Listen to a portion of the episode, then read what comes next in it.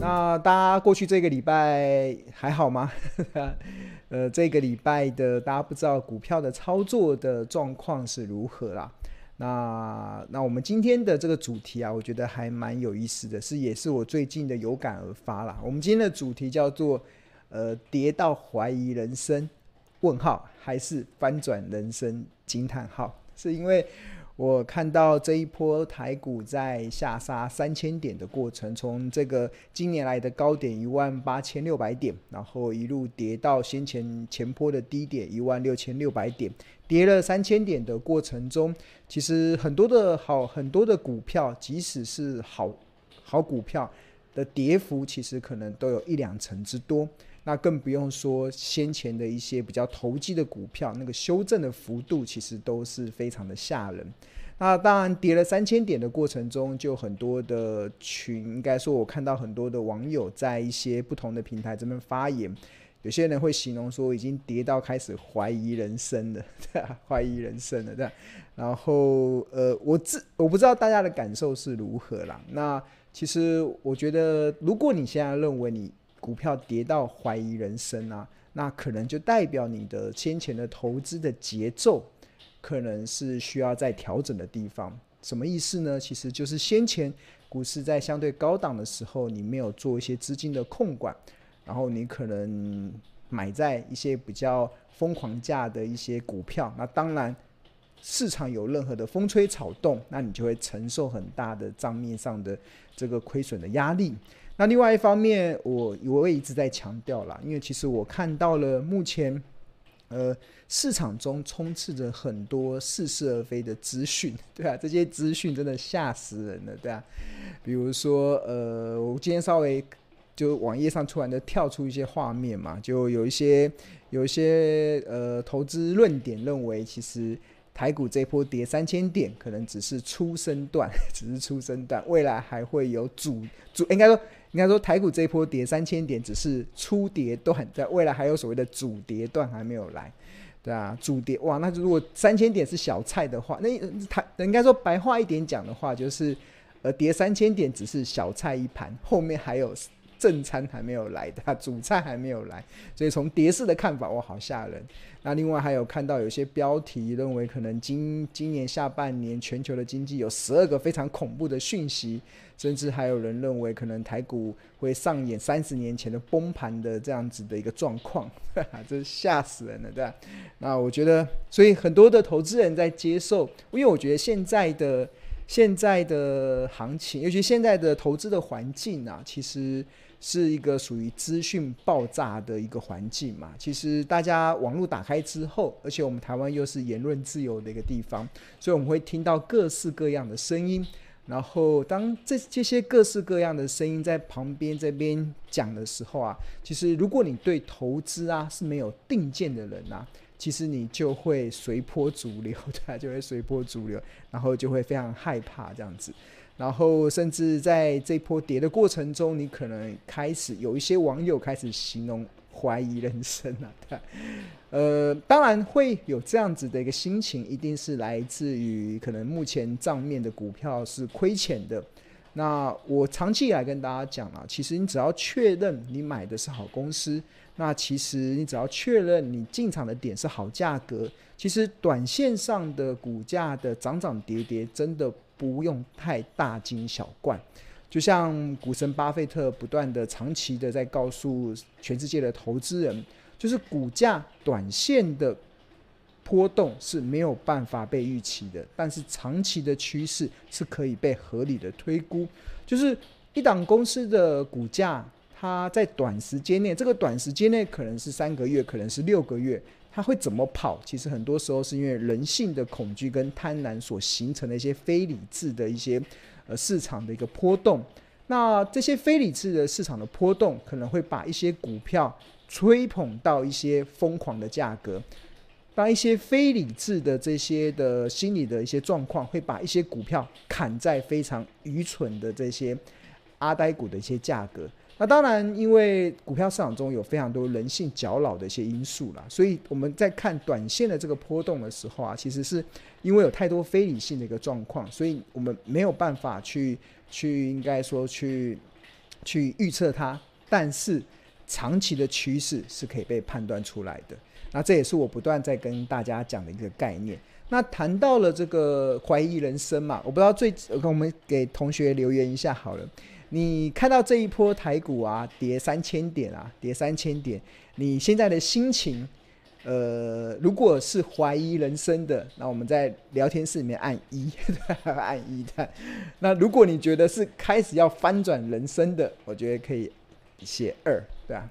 那那如果呃感觉好像还没有太大的感受，那没有太大的感受，那就回答呃。零好了，对吧？就是你觉得是怀疑人生的，就写一；然后觉得是翻转人生的，就写二。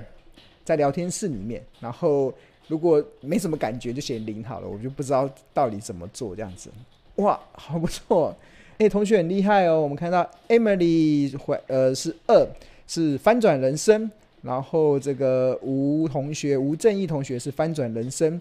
李明清同学是翻转人生，都是二哎哎，蛮不错的哦。戴玉萍是翻转人生，然后唐慧玲写二翻转人生，后面还加两个爱心，啊 好哦，但是还是有一些人怀疑人生啊，就是有些同学像蔡振龙同学啊，然后还有一些呵呵呵呵同学，对啊，开始怀疑人生。那呃，我不知道你怀疑人生，可能是因为看到目前股票账面在亏钱嘛？那其实很多时候，其实呃。看一下，还有同学回到，所以没有回血的问题。对啊，我看我还蛮开心的，就是我们这些有在关注庆农的这个每每个礼拜三的这个呃呃卧虎藏龙这个直播节目，大部分的呃观众啦，或者是同学好了，大家的答案大部分都是二哦。对啊，有不错，有一个同学叫美丽，说原本是怀疑人生的，但是后来经过上礼拜老师的 开示之后，变成翻转人生，哇，太棒了，太棒了，啊，真的很重要，对，这要对未来要有信心啊，就是在面对这种呃，我我不知道下个礼拜或者是下个月全球的金融市场会不会有更大的波动出现，这个是没有办法预期的。其实我只能告诉大家，金融市场永远会有突如其来的利空。那这个利空现在或许是升息，呃，三三月的时候或许是乌俄战争，那去年的时候甚至还是什么中国恒大全就是全球最大的地产公司中国恒大要破产的讯息，我不管。那金融市场永远会有很多的利空讯息啦，来打击多头的信心，来让金融市场有一些波动的状况。但是重点是，其实只要大家抓好节奏。然后抓好，把股票市场当作是投资的市场，而不是赌博的市场，而不是投机的市场。其实我觉得这个呃，金融市场的任何的波动啊，对我来讲，其实都是一个翻转人生的一个很重要的一个契机。那为什么是翻转人生呢？那我今天会跟大家举一个例子，这个例子其实也是我过去从今年三月以前啊，其实大家知道。呃，三月以前，其实在，呃台股还没有出现这一波三千点下杀的过程中，其实，在过去应该说今年三月以前，其实我大部分所投资的股票都还是获利的，就是只是赚多赚少。那有赚一倍的，有赚两成的，有赚三成的，那那顶多就是赚多赚少的差别。但是却有一档股票啊，却是一直套，对吧？买到之后一直套牢。套到现在，对啊，套到现在都还是套牢，套到现在都还是亏钱的。那所以，我今天想要跟大家分享这一档股票的经验，也让大家告诉，我也我也希望透过这一档股票的经验，能够去给大家对于股票投资正确的认识。诶，这很重要，而且这个会攸关你接下来我们在看待行情的时候，你怎么用一个正确而且理智的态度去面对接下来的行情的变化。那我们要不要请同学先来猜一下？是过去这两三年呐、庆农老师唯一档到目前为止还是赔钱的股票，对，大家我们猜看是哪一档？在今年三月以前，三月以后，其实大家知道我我我买台积电嘛，台积电现在目前是亏钱的。那当然，今年三月以前，对啊，过去的这两三年吧，应该一两年啊，一两年，让庆隆庆隆亏钱的股票，对，到现在还是亏钱。但是这个亏钱是我还没有卖嘛，我常常这边自我安慰说，只要。没有买卖就没有伤害的，我有买，我只要不卖就不算是认列亏损的。但是还是有一档股票其实是呃到目前为止其实是亏钱的，对啊，让大家同学猜，哎，同学有猜台积电嘛？台积电是台积电不算了，台积电是因为这这段时间切入的点嘛，所以台积电目前是亏钱的，没有错。但是我对台积电蛮有信心的，我们可以回看上个礼拜大家的直播，然后。哦，不错，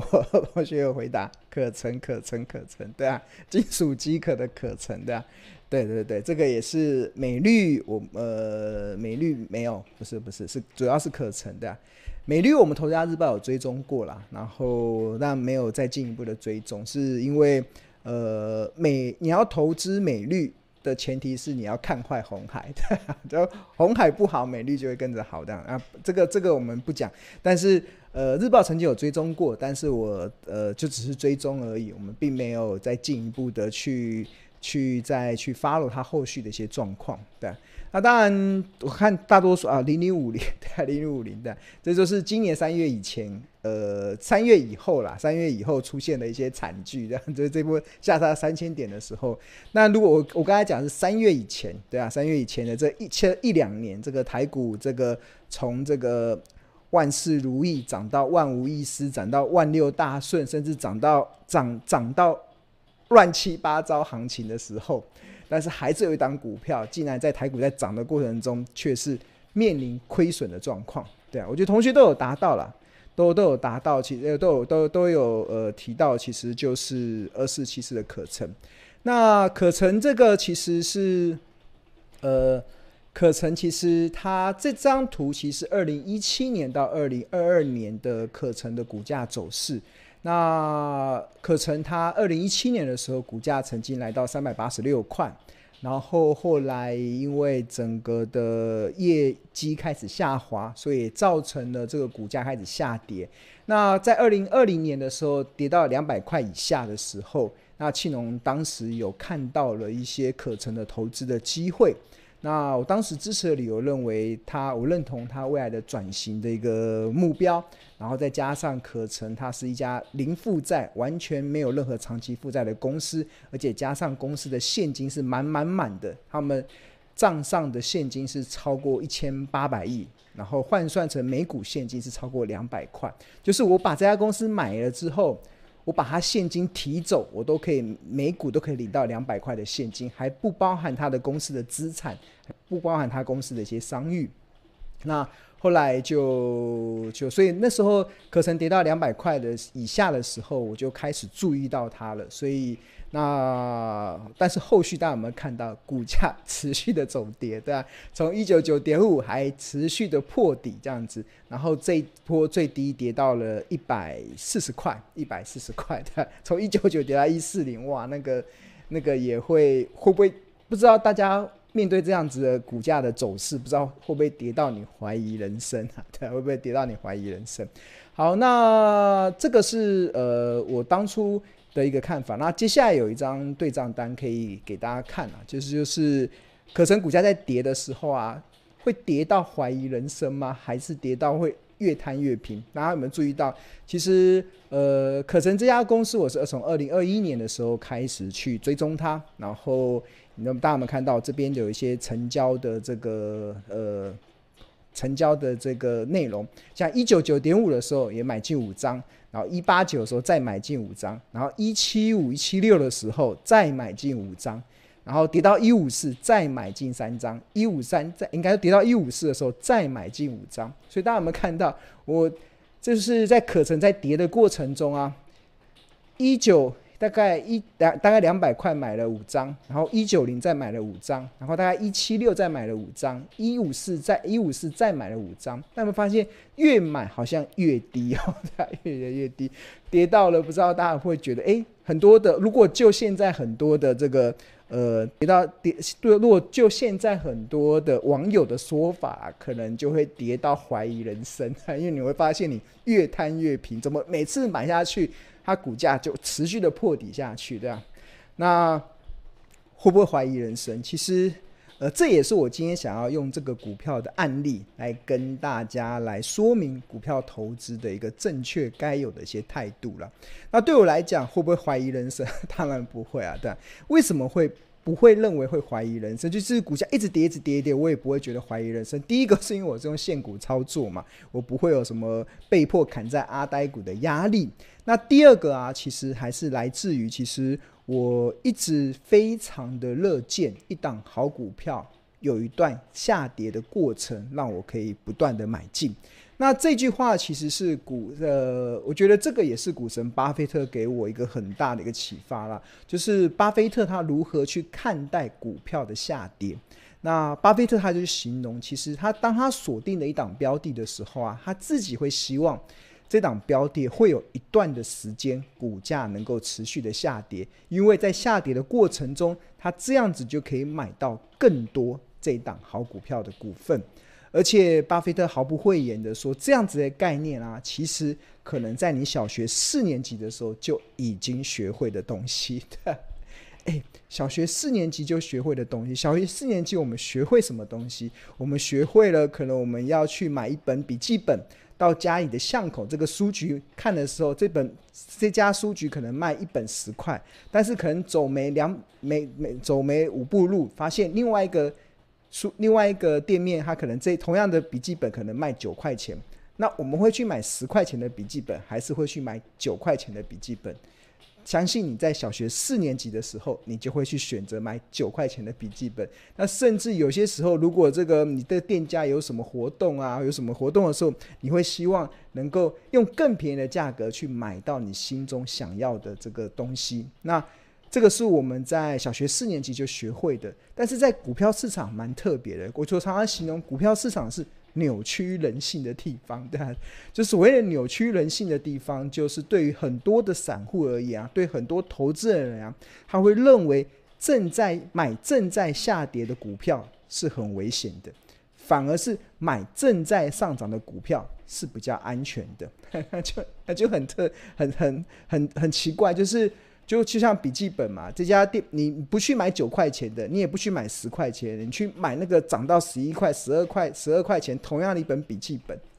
对啊，你小学四年级绝对不会做这件事，但是到了股票市场中，你完全扭曲了你你的人性，完全扭曲了你在现实中习以为常的这些买买东西的习惯。开始会觉得买正在跌的股票比较危险，买正在涨的股票比较安全。这个我只能跟大家讲，这个概念是完全错的。呃，当然，如果你已经呃，这个这个我后续会跟大家分享。我觉得这是一个非常重要的一个对投资的一些看法了，就是。呃，当然，我们在切入一些股票的时候，我们可能没有办法买在最低点，或者是我们只能去判断它长期的合理的企业价大概落在哪里。但是有些时候，股价的这些呃短线的波动，或者是公司的一些营运的状况，可能会有一些起伏。在这些起伏的过程，其实它难免会造成这个市场的一些波动。但是这个波动的过程啊，其实。它就会是呃，提供你可以买进更多好股票的一些机会了。那除此之外，有些同学会问啊，就是要不要停损这件事情？就是当你买到了一档可能股价正在下跌的股票的时候，那呃，要不要停损？这这也是很多现在目前投资人在开始思考的一个问题。那我只能跟大家说，其实就我们这个门派啊，就是我们这个价值投资的这个门派啊，其实。卖股票啊，其实只有三大理由。三大理由，我考考同学，大家还记得是哪三大理由吗？大家可以在聊天室里面 看看同学平常有没有认真的听老师讲解，这样。其实有同学说本要够厚才能这样做，当然不是啊。其实这就叫资金的配置。或许我这边买的是五张五张买，但是如果你就资金资金可能比较小的，你可以不用一次买五张，你可以一次买个五百股五百股，其实都是一样。重点不在于资金的规模，不重点不在于本要够厚，而是在于你资金控管的状况。就我长期一直跟大家讲啊，就是。呃，你只要用对，你只要学会对的方法，再小的钱也能变大钱。但是如果你投资的方法是错的，再多的钱都不够你赔。重点在于方法，重点是在于你对投资资金的一些规划跟一些风险的控管，而不在于资金的多寡。因为你只要方法对了，小钱也能变大钱。但是如果你方法错了，我跟大家讲，你再多的钱都不够你赔。所以这跟本厚不厚一点关系都没有。重点在于方法。对，好，那呃，好，我们看到同学开始回答了。Simon 回答说，呃，我们这个价值投资卖股票的三大理由，第一个，Simon 回答涨到目标价，不错不错，给 Simon 按一个赞。缺现金？没有没有没有没，不是缺现金。被迫呃，还有对，还有这个 Grace 说，当初买的理由不见了。对，就是当初看好的理由，就是我们可能原本看好它，但是它后来发展不如你原本的预期。这个跟第一不一样，一一的话是涨到目标价就是停利嘛，就是获利了结。那就是第一个理由，一涨到目标价应该指的是看好的理由实现了。看好的理由实现，所以会让你涨到目标价的机会嘛？那第二个看好的理由不见了，是表示你看错了、看走眼了，那你就要认错。在投资市场中，其实呃会不会看错？当然会，我也常常会看错，但是呃。看错没关系，重点是不要不认错，不要不认错。所以，如果你重新再检视这一波台股在下杀三千点的过程中，你手中的一些股票在跌的过程中，你再去重新的检视你当初看好它的理由到底还在不在？如果已经不在的话，就表示你可能看错了。所以，当你看错的时候，你就要认错。但是，如果你发现没有看错，它还是我当初所看好的那个。呃，支持他的理由的时候，那就不需要卖股票嘛。那第三个的话，诶，Michael，哇，班长出现了，班长很厉害，有更好的选择。班哇，班长一次把一二三答案全部公布。好，对，这个是我们同学很熟悉的，其实就是呃价值投资的三大卖股理由。第一个就是涨到目标价，第二就是看好理由不见，第三个就是有其他更好的选择。